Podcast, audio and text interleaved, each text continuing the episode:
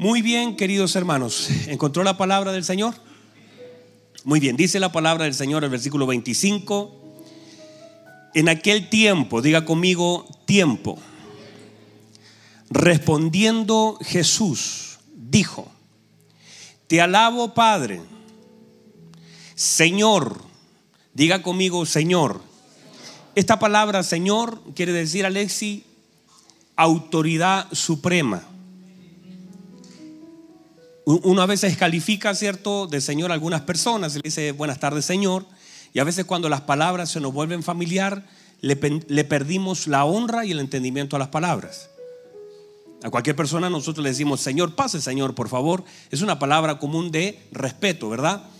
Pero la palabra Señor puntualmente aquí, en otras partes significa algo distinto, pero puntualmente aquí quiere decir autoridad suprema. Y mire por favor, antes de seguir, porque me interesa que entendamos, y prefiero tenerlo en pie, porque si se me, lo siento, algunos se me duermen.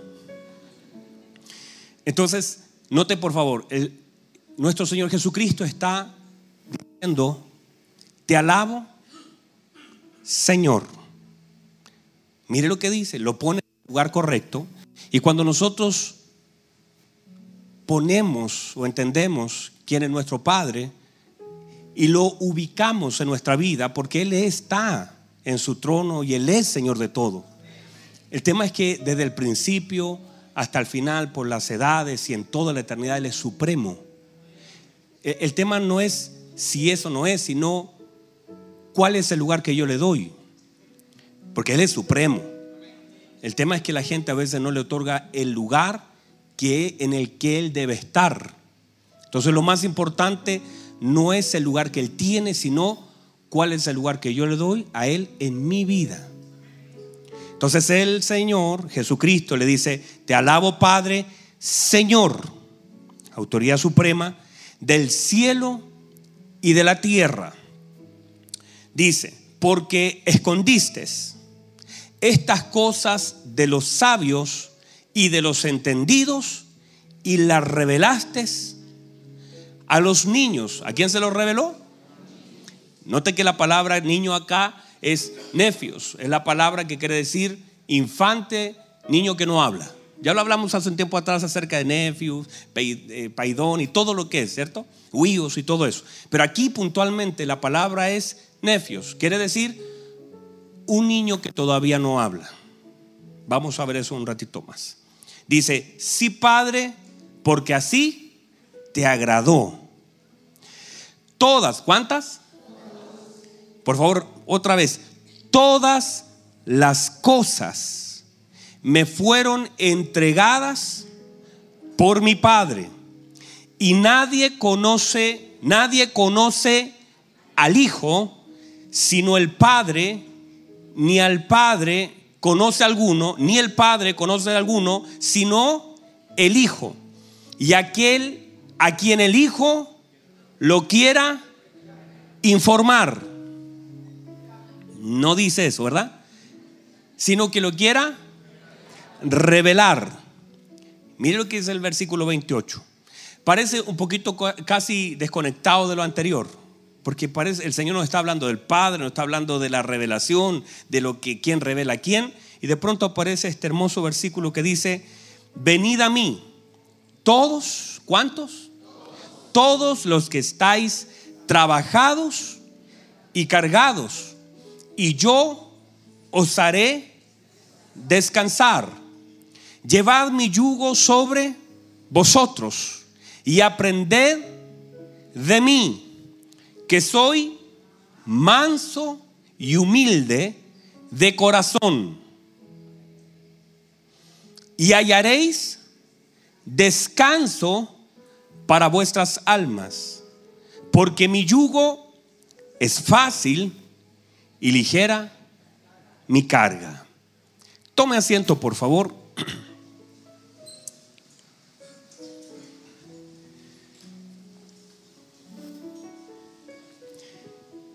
¿Estamos acá todos? Déjenme acercar un poquitito a ustedes porque este, este, esto es importante que lo podamos aprender, entender. Y le he pedido al Señor, le he pedido al Señor esta tarde que me dé sabiduría y gracia para poder explicar lo que Él ha puesto en mi corazón. Note por favor la importancia de esto.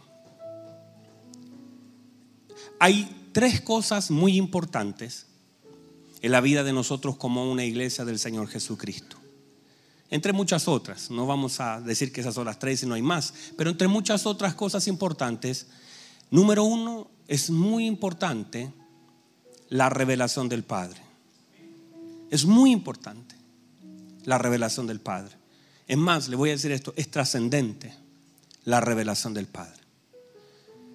No, no es algo que nosotros podamos pasar por algo, por alto.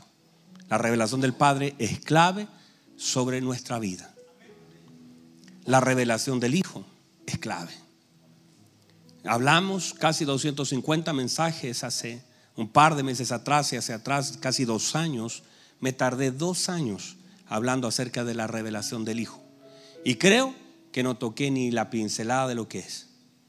Y prediqué más de 250 mensajes, eso es harto. Domingo tras domingo hablándoles del Hijo.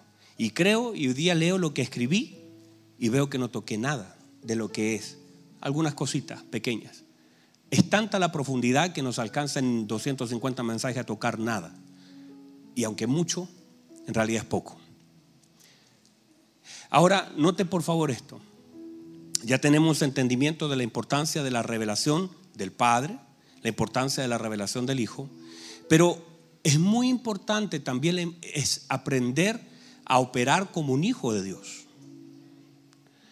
Porque uno podría saber y entender que Él es Padre y saber lo que Él significa, pero si nosotros no sabemos operar como hijos, es como no tener entendimiento de lo que somos en Cristo. Y no tiene ningún sentido recibir algo tan grande sin saber operar en eso. Es como que tener un televisor de 50 pulgadas con un hermoso control remoto y andarle buscando la perilla. O agarrar el alicate. Alguien agarró el alicate alguna vez para cambiar los canales. O andarle buscando la antena atrás. Varios le agarramos el alicate, ¿verdad? Esa cosa se cae a cada rato. Entonces, no tiene mucho sentido tener algo tan grande y tener tan poco entendimiento, porque si no tenemos entendimiento de lo que tenemos, no vamos a poder cumplir todo, ni tampoco operar en la dimensión de un hijo. Entonces, no es solamente que se nos revele quién es el Padre, sino importante también es aprender a operar con mentalidad de hijo. Porque si no lo hacemos así, mire cuando Míreme por favor, cuando, cuando David llama a Mefiboset, todo el tiempo le habló como príncipe. Todo el tiempo. Usted lea la escritura y va a notar, tú eres el hijo del rey, te voy a restituir, tú eres hijo, hay un pacto que te cubre. Todo el tiempo David trató de darle el lugar por causa del lugar que él tenía, porque haberse ido a lo de Bar nunca le quitó el lugar el no estar en el trono no hizo que él perdiera su lugar, solamente que en Lodebar, Lodebar lo que hizo fue atrofiar la mente.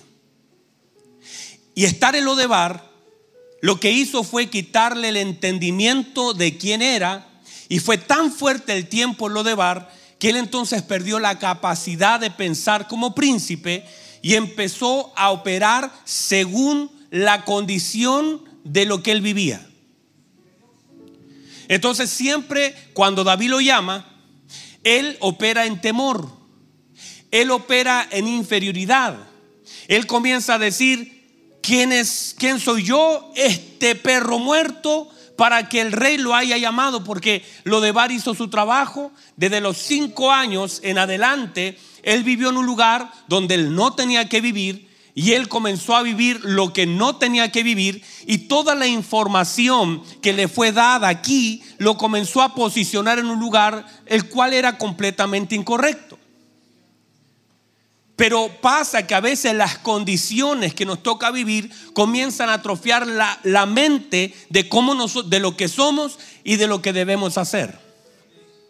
Y a veces es tan fuerte, por eso una de las cosas importantes es no importa el lugar donde yo esté y no importa lo que yo deba hacer y lo que me toque hacer. Lo que es importante en realidad es quién soy y mantener mi conciencia de quién soy.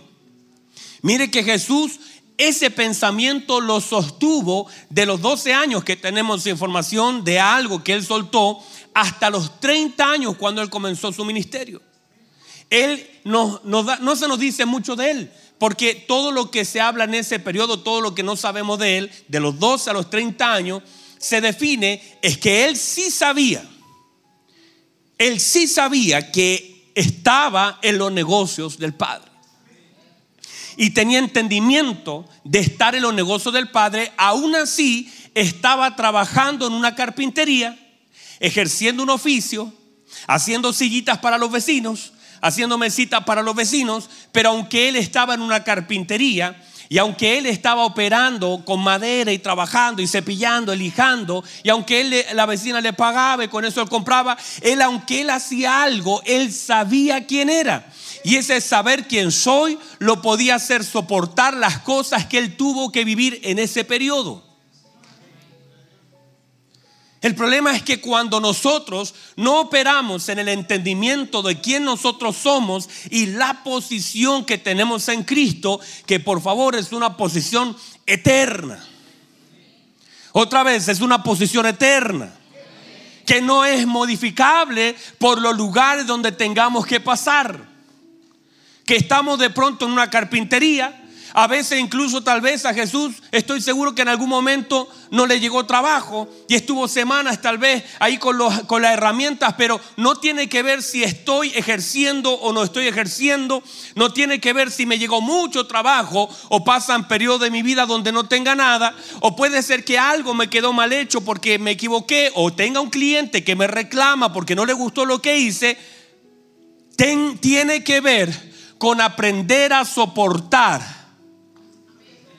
pero ese soportar no es reclamar, no, es aprender a entender mi posición como hijo. Saber que esa posición no me libra de ciertas cosas que tengo que pasar. Saber que en esta posición estoy con el favor y la gracia de Dios saber que en mi operación como hijo debo tener entendimiento de quién es mi padre, quién es el hijo, cómo puedo encontrar lo que necesito en este camino y debo tener conciencia de quién soy, pero esa conciencia es el entendimiento basado en la revelación de quién es él para que pueda entender quién soy yo. Y si eso no se da, viviré frustrado creyendo que lo que tengo que hacer casi es un castigo de Dios que cuando la puerta se cierra Dios se olvidó de mí, que cuando las cosas saben mal empiezo a buscar culpables. Y estoy, depende la vida que me toque, el lugar que me toque, los padres que me toquen, eh, si hay mucho o hay poco, empiezo a definir cosas en mi vida, pero un hijo de Dios Ah, por eso el Señor incluso en sus primeros años de vida, en sus primeros meses de vida, el Señor le dijo, vayas a Egipto un tiempo, vas a estar en Egipto para que se cumpliera la palabra de Egipto, llame a mi hijo. A veces nos toca estar donde no queremos estar, pero eso no define nada en mí.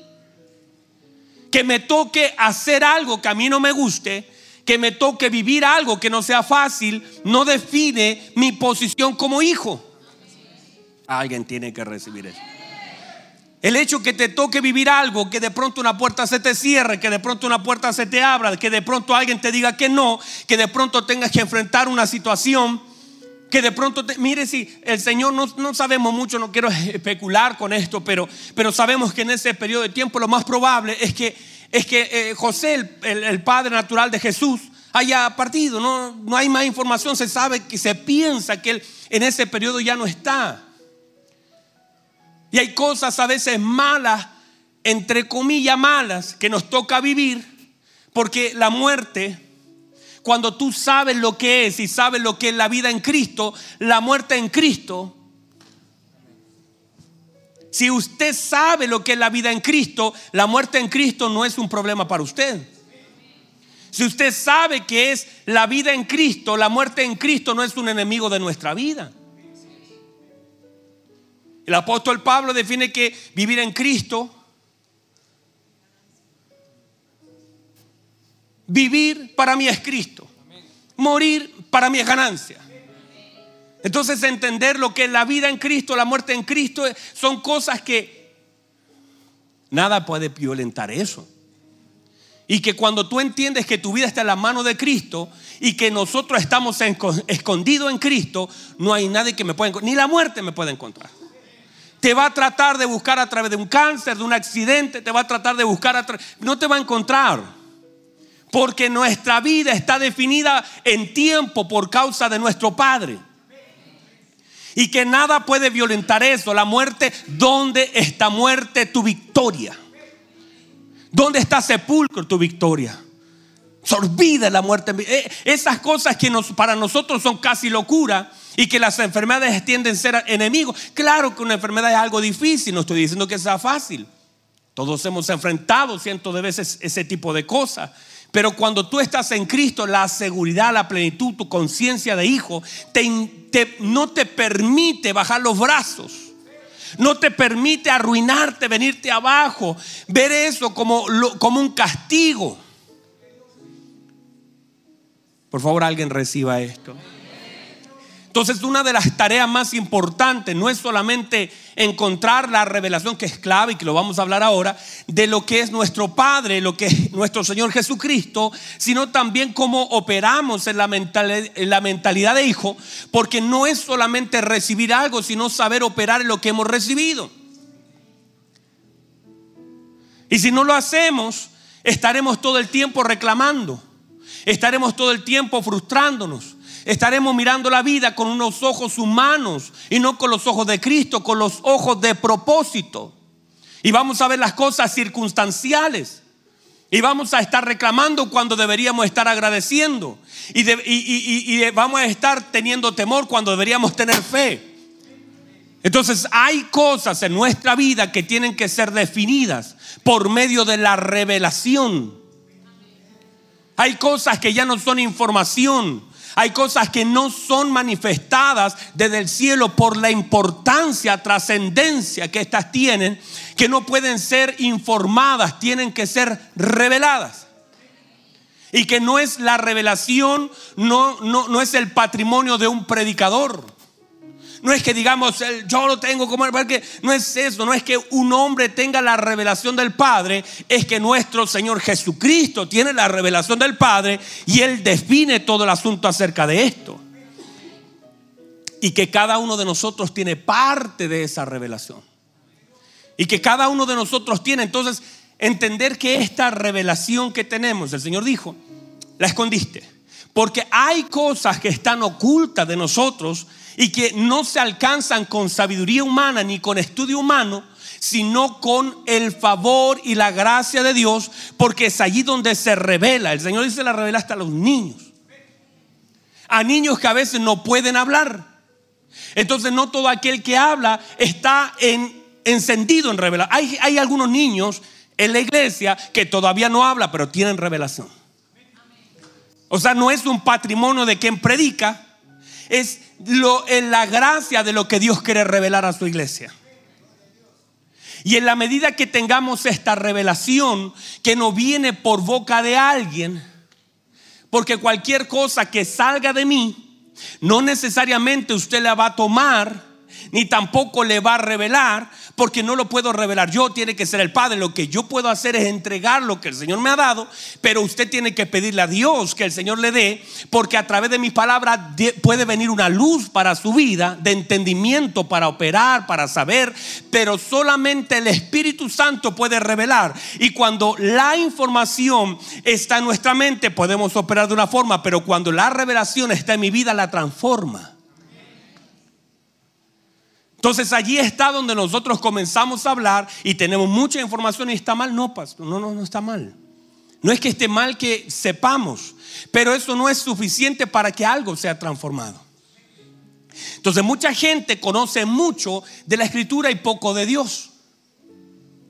Mucha gente conoce muchos versículos bíblicos, pero nada de eso se puede aplicar. Porque ahí tú ves mucha gente diciendo, no, pero la Biblia dice, la Biblia dice, y tú comienzas a escuchar que alguien te puede recitar toda la escritura, toda la Biblia, pero no lo puede hacer carne, porque la única forma en que las cosas hagan carne en nosotros, esa revelación viene a cambiarnos la identidad, esa revelación nos da luz, esa revelación te confronta, esa revelación viene a expandir tu mente, esa revelación no te hace más orgulloso. Esa revelación, no, no, no, porque la revelación viene a impartir algo de Dios sobre nuestra vida. Y esa revelación entonces es lo que el Señor quiere que nosotros tengamos. Ahora, por favor, no me malentienden, no estoy hablando de cosas así que son, no, no, no me vaya a malentender. O yo puedo explicarme mal. Hay cosas que se consiguen en oración, en intimidad, en búsqueda, en integridad en un deseo profundo de conocer al Señor. Hay cosas que se reciben no yendo a seminarios. Hay cosas que no se reciben poniendo todo el día la música. Usted puede, hermano, pasar con sus audífonos pegados a la, oreja todo el día y toda la noche y nada ser transformado en su vida. Y usted va a encontrar gente que en sus radios están todo el día escuchando. ¿Y está mal, pastor? No, no me vaya mal a interpretar. No está mal eso. Hágalo. Eso le va a ayudar. Escuchar música que hable del Señor le va a ayudar. Eh, eh, poner un buen mensaje, eso le va a ayudar. Tener la Biblia abierta en su casa, eso le va a ayudar en, ciertas partes. Tener pancito de vida por todo le va a ayudar. Tener un calendario que diga Dios es amor ahí pegado con, le va a ayudar. Eso no, no, no le resta. Hágalo, siga haciéndolo. Pero es allí donde necesitamos poner la línea entre cosas que nosotros sabemos y cosas que nos ayudan y cosas que nos transforman por medio de la revelación. Porque podríamos toda la vida y tenemos una iglesia que sabe mucho, pero tiene poca transformación. Y allí usted va a escuchar estas cosas como, ah, no, si yo tengo un, vecino que es, creyente y va a la iglesia, pero ¿cómo le da a esa señora? ¿Cómo trata a sus hijos? ¿Cómo, cómo habla, el lenguaje que usa? ¿Cómo reacciona?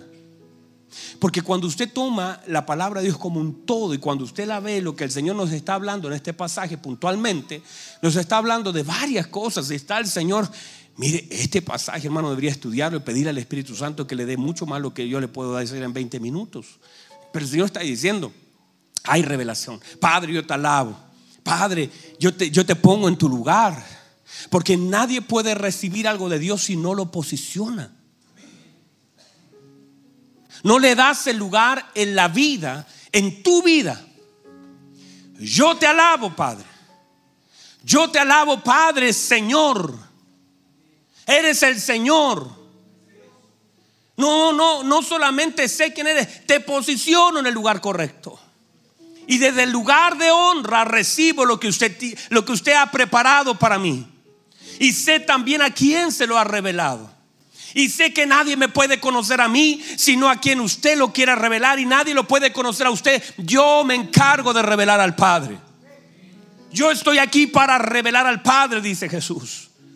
Esa revelación que ha sido escondida, que no está a disposición. No, el Señor no está peleando contra, contra los sabios y los entendí. No está peleando contra la inteligencia del hombre. Lo que está haciendo es peleando contra el orgullo del hombre contra la altivez, la arrogancia, contra aquello que se cree sabio, porque lo que está queriendo decir la escritura ahí es que todos aquellos que se creían sabios, entendidos, fariseos, escribas, los doctores de la ley, eh, rechazaban al Señor. Con todo y su intelecto lo rechazaban. Hermanos, todos veían los milagros, todos veían las obras. Nicodemo dijo, nadie podría hacer lo que tú haces si Dios no está con él.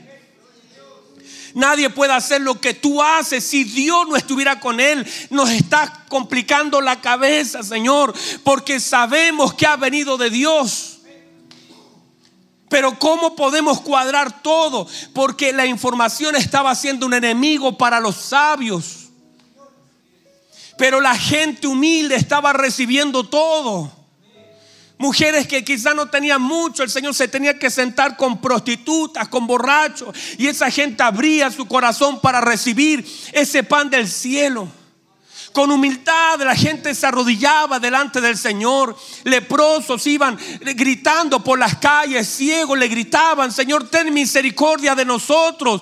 Y ellos podían recibir de la misericordia de Dios por causa de su humildad, por causa de entender quién era Él, una mujer toda complicada. Dijo, si tan solo tocara el borde, no es que Él me toque, es que yo lo quiero tocar y no tocaré sus manos, no tocaré su pecho, no tocaré su cabeza. Si tan solo toco el borde, quiero tocar ese borde el borde de sus vestidos. Hasta allí, si lo puedo tocar, sé que yo seré sana de este azote.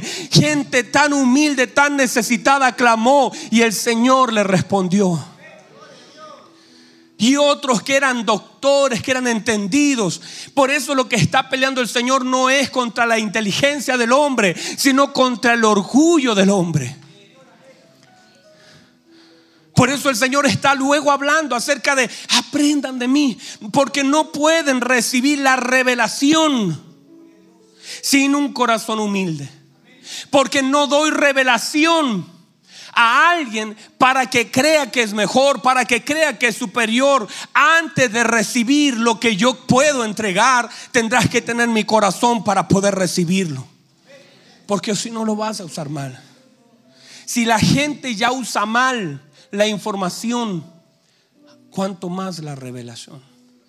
No puedo entregar el depósito tan grande del cielo a un corazón altivo. No puedo entregar estos misterios del cielo del Padre a un corazón que no es manso. Aprendan de mí. Hay cosas que se reciben por aprendizaje, otras se reciben por revelación.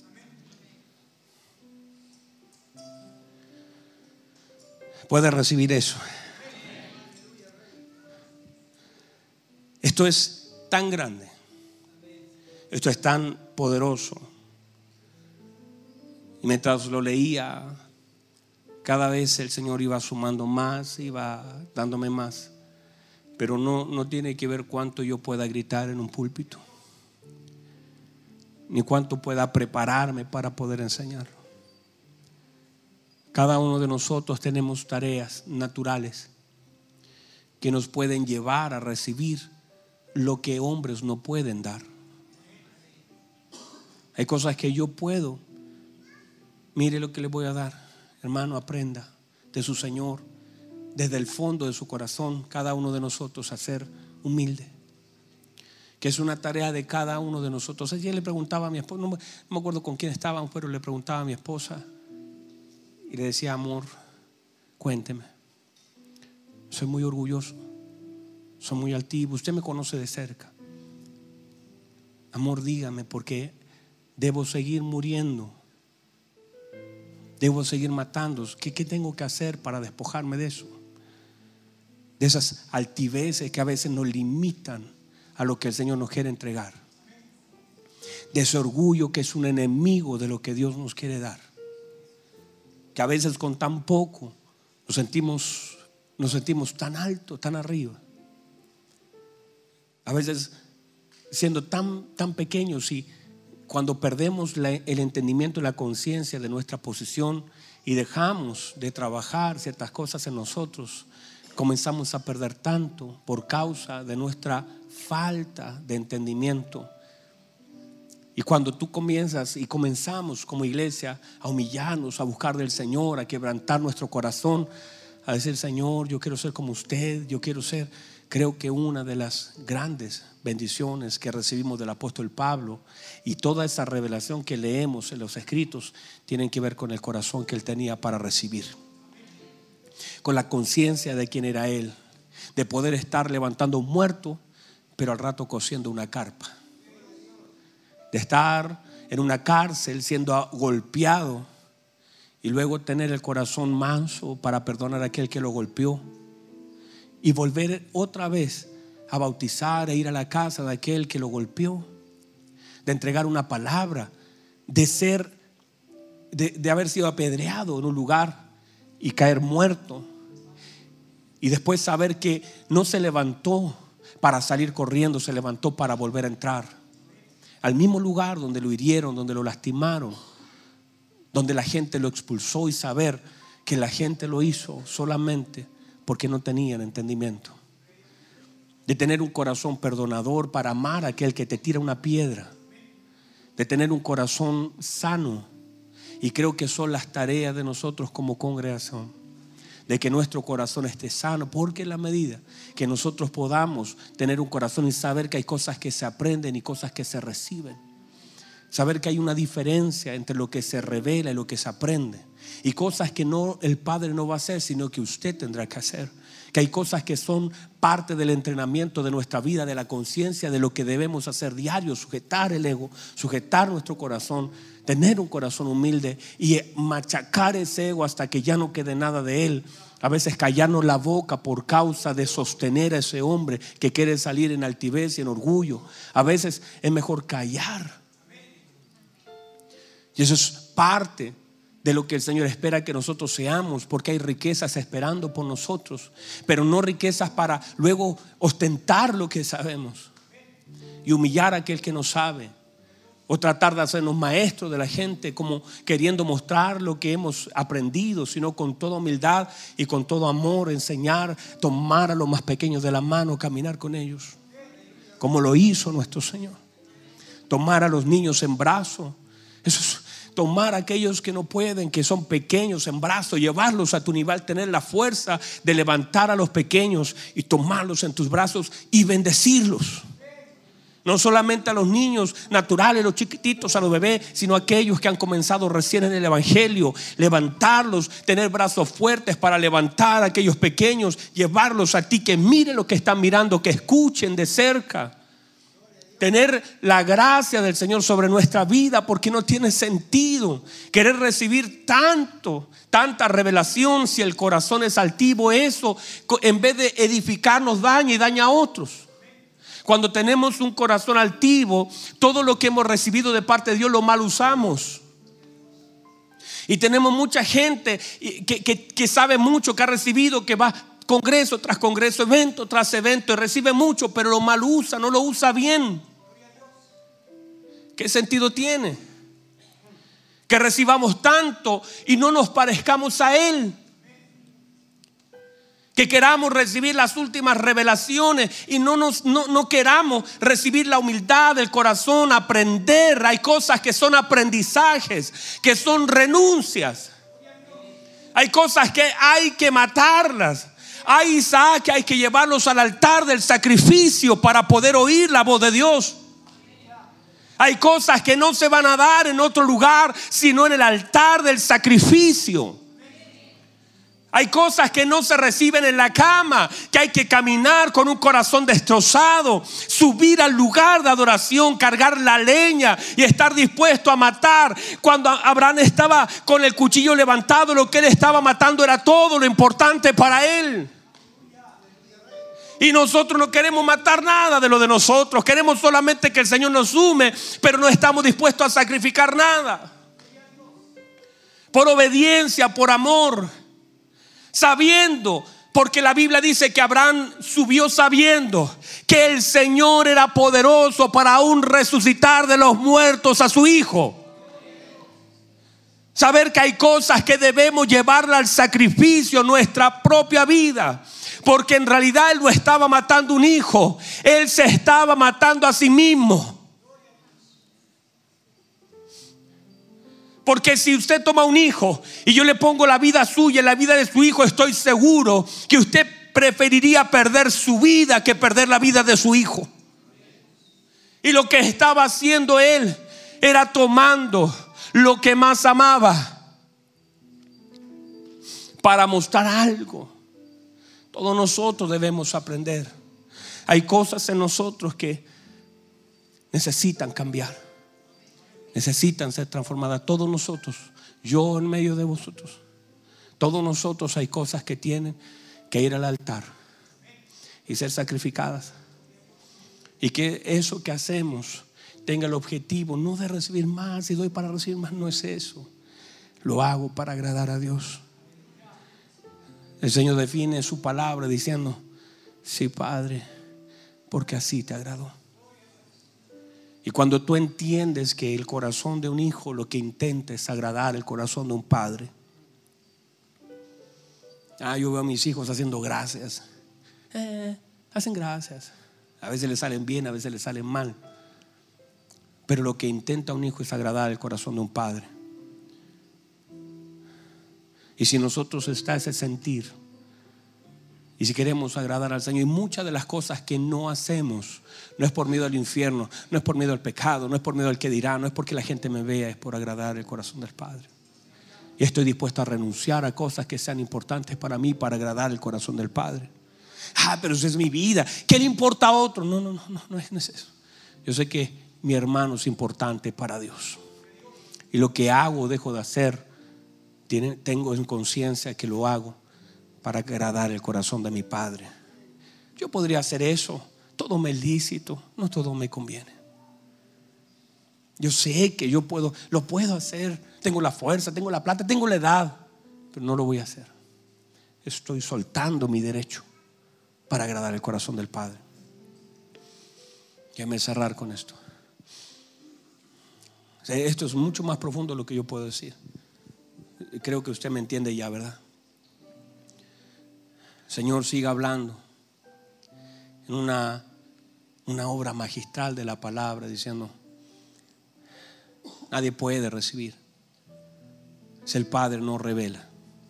Nadie puede tomar ni conocer al Padre si no es por revelación del Hijo. Luego el Señor dice, vengan a mí todos los, uy, vengan todos los cansados. Yo pensaba esta tarde, decía Señor, tal vez el descanso del hombre está en la revelación del Padre. A lo mejor todo lo que es nuestro descanso está en la medida que tú comienzas a conocer al Padre, tú comienzas a descansar como hijo. Claro que sí, claro que sí. Porque en la medida que el Padre está siendo revelado, los hijos comienzan a descansar. Porque la revelación del Padre es el descanso para los hijos. Porque si tú sabes que eres tu papá, a veces me toca con mi hijo, quédate aquí papá. Y yo me quedo con él por las noches. Y, él y a veces mientras que se hace el dormido me abre un ojo para ver si estoy ahí. Y él se puede dormir porque él sabe que papá está allí. Y descansa en eso. Descansa en que puede ver al Padre. Si tú puedes ver al Padre. Si puedes ver al Padre, vas a poder descansar. El Señor dice la palabra, mire lo que dice, el salmista dice, no se dormirá el que guarda a Israel. Veníamos manejando una vez, mi papá muy cansado, y yo iba atento, iba atento, porque mi papá venía así, medio cansado manejando, y no tenía edad para manejar. Mi papá muy cansado. En un momento mi, hijo, mi papá me dice, hijo, descansa, descansa. Yo no voy a dormir. Éramos tan importante para mi padre que mi padre usó el sacrificio de manejar y no dormirse. Y yo lo miraba. Otras veces no pasó otra cosa diferente, no la voy a contar. Pero esa vez yo veía y decía, yo puedo descansar. Y mi papá me da descanso a mí, sacrificándose él, estando despierto. Y yo de vez en cuando igual miraba a ver si es que la cosa iba bien. Pero al ver a mi papá ahí, mis hijos cuando viajamos, ellos saben que yo no me voy a dormir. No están preocupados porque saben que papá no se va a dormir. Porque sabe que tiene un lugar que llegar. Cuando tú sabes y te sabes que el Señor no duerme. Ayer, ayer nos acostamos los cuatro en la cama con mi esposa y mis hijos. Mis hijos querían dormir con nosotros y vamos a acostarnos con ellos. En la mañana mi esposo me dijo, ¿quién nos mandó a acostarnos con los niños? Mi hijo en la noche estaba acá, los pies los tenía acá yo, otro, no, una cosa, hermano. Usted sabe, ¿verdad? ¿Verdad que sabemos cómo son? Pero en la noche, hermanos, cuando, cuando nos acostamos, comenzamos a orar. Yo dije, yo voy a orar. Hijos, todos calladitos. Y comencé a darle gracias al Señor. Y le dije, Señor, ahora nuestros cuerpos quedarán en un estado inerte. No nos podemos defender. Si algo nos ataca, no lo podré ver. Porque cuando tú estás despierto y algo te va a atacar, ves, si tú sientes un ruido, tu oído está atento. Si tú ves que algo se mueve, tú vas allá. Porque uno, uno es así. Los sentidos te ayudan a defenderte. ¿Verdad que sí? Estás atento, algo pasa por ahí, algo por acá, ves algo, escuchas algo, notas algo. Pero cuando duermes, tu cuerpo y tus sentidos se apagan contigo. Y le dije anoche al Señor, Señor, vamos a descansar. Tú eres nuestro descanso. Le dije, nuestro cuerpo quedará, nuestra mente, nuestros ojos, nuestro oído, todo. Pero usted no ha de dormir. Su palabra establece que usted acampa alrededor de aquellos que le temen y usted los defiende. Así que se vuelve relevante que nos quiera atacar esta noche. Usted nos puede defender. Su mano nos defiende, su escudo está con nosotros. Ahora cerramos los ojos, nos apagamos y lo que nos quiera atacar tendrá que enfrentarse con usted porque usted guarda nuestro descanso y podemos descansar y cerrar los ojos tranquilo porque esta noche el ángel de Jehová. Y cuando tú te sabes así, guardado por el Señor, por eso el mayor patrimonio de un hijo es la revelación del Padre. Porque en la medida que tú vas conociendo al Señor, tú vas descansando en Él. En la medida que nosotros comenzamos, el Padre se te comienza a revelar, revelar, quitar el velo. Se te comienza a quitar el velo. Y comienzas a ver, oh, y Él es mi proveedor. ¿Qué problema tenemos nosotros? ¿Qué problema tienes tú? Si el Señor dice, yo soy tu proveedor. ¿Qué problema? Si el Señor de pronto, mire, si el Señor un día se te revela como tu sanador, yo se me acabó mi tiempecito. Si el Señor se te revela como tu sanador, la pregunta es, ¿a qué enfermedad le tienes miedo? Hay gente que dice, ay, mi mamá tuvo cáncer, mi papá tuvo cáncer, eh, mi abuelo tuvo cáncer, y el médico te ayuda, Dios bendiga a los médicos, tenemos algunos acá, pero el médico a veces, a ver, vamos a ir para atrás. ¿Tu abuelo tuvo cáncer? Sí. Mm, ¿Tu papá tuvo cáncer? Sí. Uh, uh, uh las probabilidades de que usted tenga cáncer son altísimas. Pues lógico, hay una secuencia y eso normal. Y de pronto el Señor se aparece en tu camino y dice, yo soy tu sanador. ¿Qué problema tienes tú? ¿Qué problema tienes tú si el Señor se te revela como sanador? Si de pronto viene y dicen, hay crisis, la cosa está difícil, y el Señor se te para y te dice, tranquilo, yo soy tu proveedor. Ah, si el Señor se te revela como proveedor cualquier crisis que nosotros podamos enfrentar en la vida se resuelven con una revelación. La Biblia establece este principio. Yo sé que ya estoy fuera de tiempo y se encargaron de ponerme una pantalla delante con el tiempo. Este Mati se encarga de decirme, pastor, no se, no se pase. Pero la Biblia dice esto. Isaac y mire intencionalmente, porque Dios es intencional. ¿Está recibiendo la palabra? Dios es intencional. Intencionalmente. La Biblia dice que hubo hambre en los días de Isaac, como los días de Abraham. Hay cosas que pasaron los días de Abraham y que también pasaron los días de Isaac. Y dice que hubo hambre. Y en ese tiempo de hambre, y hambre, ¿por qué? Por la sequía, más de tres años de sequía. Y de pronto Isaac es echado de Gerar a un lugar desierto. Y en ese lugar desierto la cosa estaba difícil. Isaac dijo, bueno, la cosa está difícil. Ahí se queda por todos lados, no hay agua. Vamos a meter la pala aquí. Hermano, en un desierto, en tiempo de sequedad. Isaac se le ocurre meter una pala.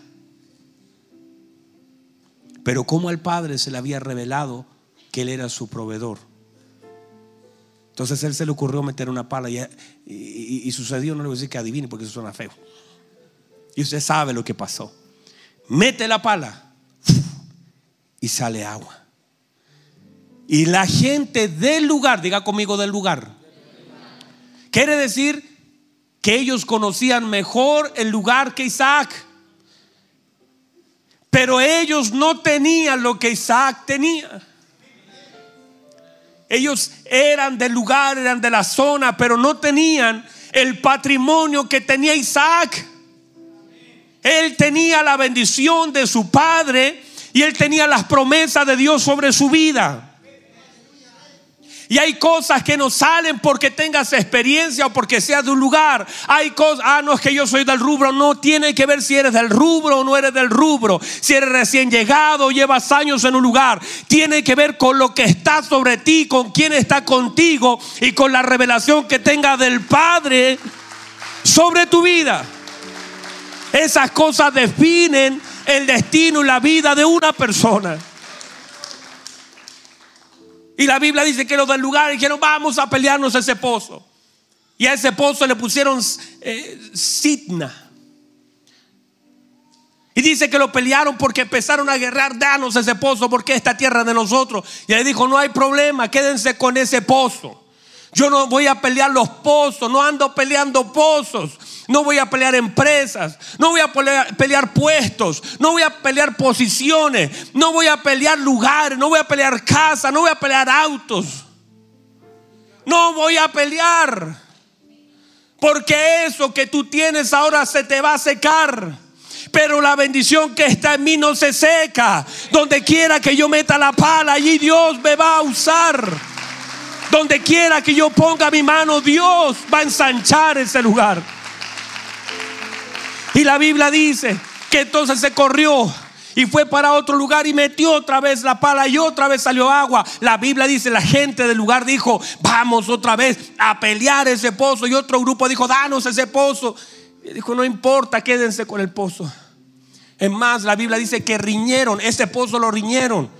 pero los otros eran más fuertes, pero no tenían la bendición. Hay gente que se va a quedar con cosas que parece que la hemos perdido, pero no perdimos nada. Porque no perdimos nada cuando lo tenemos todo. Quédense con ese pozo. Se fue a otro lugar. Y en otro lugar miró para todos lados y dijo, bueno, esta cosa es cada rato me quitan los pozos. Vamos otra vez a meter la pala. Isaac volvió a meter la pala y otra vez. Y la gente decía, no será la pala. Ya era una cosa rara, hermanos. Y dice que metió la pala otra vez, otra. Y otra vez vino una pelea del pozo. Y dice que se fue más allá. Ya, los otros tenían sus pocitos. Y fue más allá. Y dice que me volvió a meter la pala. Pero estas aguas eran, aguas diferentes. A ese lugar le llamaron Rehobot. Lugar de pacto. Lugar de aguas frescas. Rehobot, lugar amplio. Es su traducción. Y dice que miraron para todos y nadie vino a quitarle nada. Ellos se quedaron con pozos, pero no eran igual que este. Mientras más le quitaban, en realidad Dios lo estaba llevando a su pozo. Le estaban quitando unos pozos, pero Dios lo estaba dirigiendo a su verdadero pozo. Al lugar de juramento. ¿Y sabe lo que hizo ahí? Dice la Biblia. Vamos a levantar un altar. Levantemos un altar mientras fluye en el agua, vamos a levantar. Y dice que edificó en ese lugar un altar al Señor. Y allí el Señor le dice, hey, ahora sí, vamos a conversar. Yo soy el Dios de Abraham, tu padre. Wow, hermanos. Y de pronto vienen los enemigos caminando. Viene con la cabeza agachada. Y le dice, no nos, no nos hagas daño. Hemos visto que Dios está contigo. Hemos visto, no te hemos oído predicar, no te hemos oído cantar, no te hemos visto con una Biblia bajo el brazo, hemos visto que donde pones la mano, Dios te respalda. Por favor haz pacto con nosotros. Era Abimelech, haz pacto. Yo, yo, sabemos que te echamos de ese lugar. Te echamos porque no sabíamos quién eras, pero te hemos venido mirando. Por favor, míreme, no elimine a la gente que no le cae bien de su Facebook. No la elimine, no, no lo saque de Instagram, no lo bloquee. Permita que ellos puedan ver. Permita que ellos puedan ver lo que Dios ha de hacer con usted para que el día de mañana ellos vengan a decir, nos equivocamos contigo. Nos equivocamos. Hemos visto que Dios está contigo. Por favor, permítenos hacer alianzas. No queremos pelear contigo porque vamos a perder. Porque tú eres el hombre de la bendición. Y donde estés, Dios te ha de bendecir.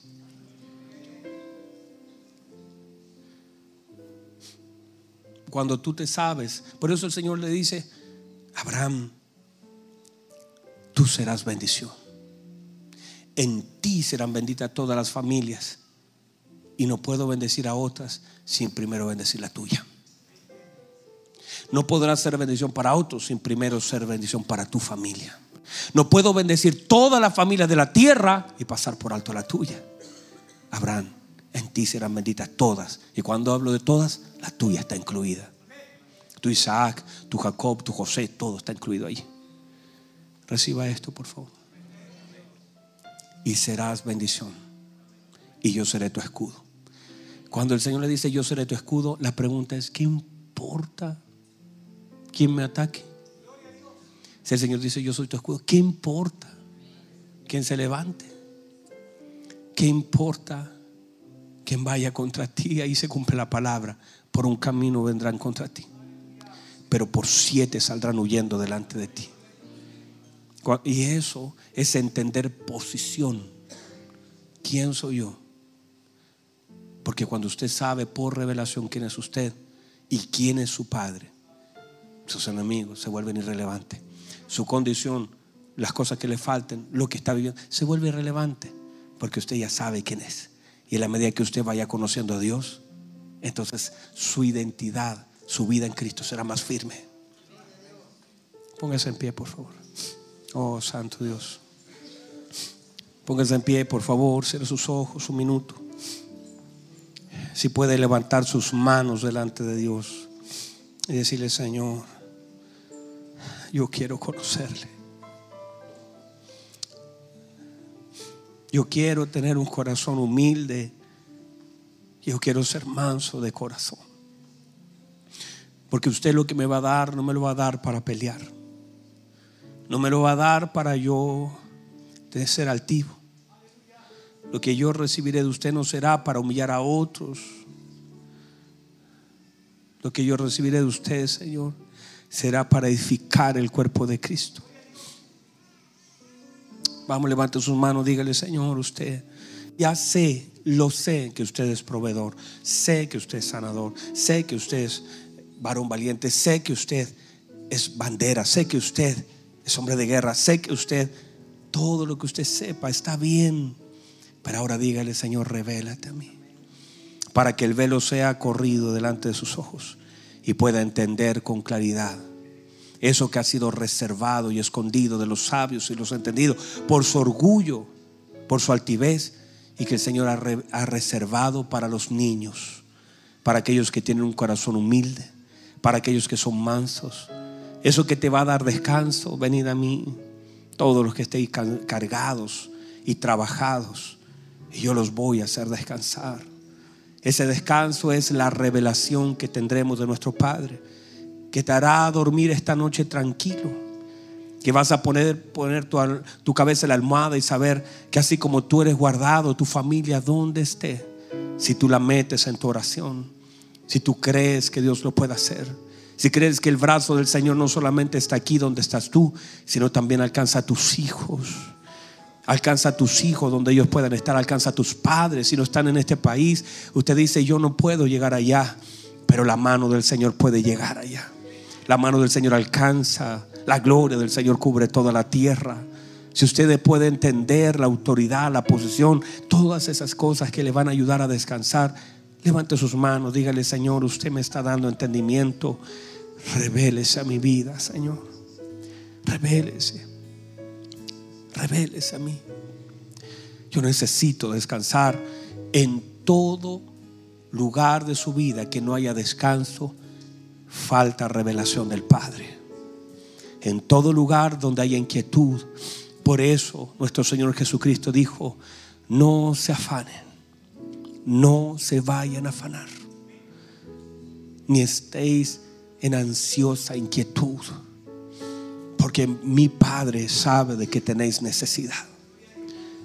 Todo lugar donde haya inquietud y falta de paz es simplemente falta de revelación.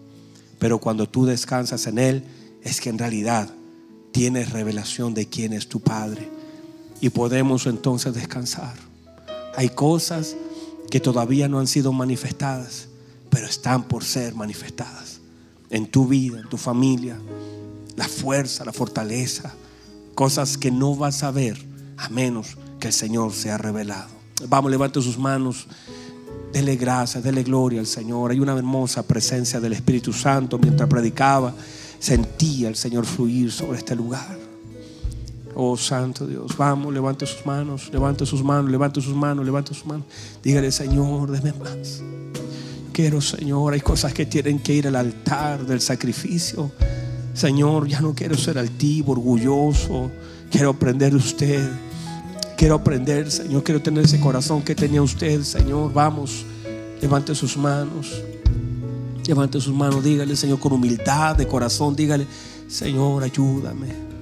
Vamos. Que siempre viva en su voluntad. Dígale, yo quiero que gobiernes mi vida. Me doy en sacrificio a ti. Dígale, yo quiero que tú ordenes mi caminar, que siempre viva en su voluntad. Una vez más, yo quiero que gobiernes mi vida. Me doy en sacrificio a ti, Señor. Yo quiero que tú ordenes mi caminar, que siempre viva en su voluntad. Levante sus manos, Padre. Solo podemos agradecer, usted es el Señor. Usted es la autoridad suprema. Usted, Señor. Padre, ayúdenos. Cada uno de nosotros necesitamos tanto de usted. Me he parado, Señor, como un hermano en medio de mis hermanos para tratar de hablar un poco de su palabra. Y, Señor, gracias. Gracias por las cosas que usted ha de abrir. Por esa gracia que está sobre nosotros. No vamos a pelear, Señor. No vamos a pelear. Porque hay un territorio nuevo donde podemos abrir algo nuevo. Y sabemos que usted es nuestro juez. Sabemos que usted es nuestro Padre. Y sabemos, Señor, por causa de la revelación, nuestra posición. Señor, usted, usted es nuestro escudo. Usted es nuestro sanador. Usted es nuestra provisión. Usted es todo para nosotros, Señor. Usted nos sustenta. Usted nos ama. Señor, ¿qué importa quién nos deje de amar si usted nos sigue amando? ¿Qué importa quién se va si usted se queda? ¿Qué importa, Señor, quién nos suelta una mala palabra si usted solamente tiene pensamiento de bien, pensamiento de paz sobre nosotros? Queremos darle gracias. Su palabra ha sido predicada, que esa traiga luz, dirección, orden, que llene lo que estaba vacío, que Señor las tinieblas retrocedan de nuestra mente, que podamos recibir, Señor, todo lo que usted tiene para nosotros. Levantamos su nombre, agradecemos lo que usted nos da, porque lo que nos da es bueno, es agradable y es perfecto. Gracias, gracias, gracias en el nombre poderoso de Jesús y que alguien glorifique al Señor, alguien lo exalte con fuerza. Vamos a darle gloria a Dios. Aleluya. Vamos, vamos. Si es para el Señor tu Padre, si usted lo puede dar más, con más ánimo, con más ganas. Aleluya.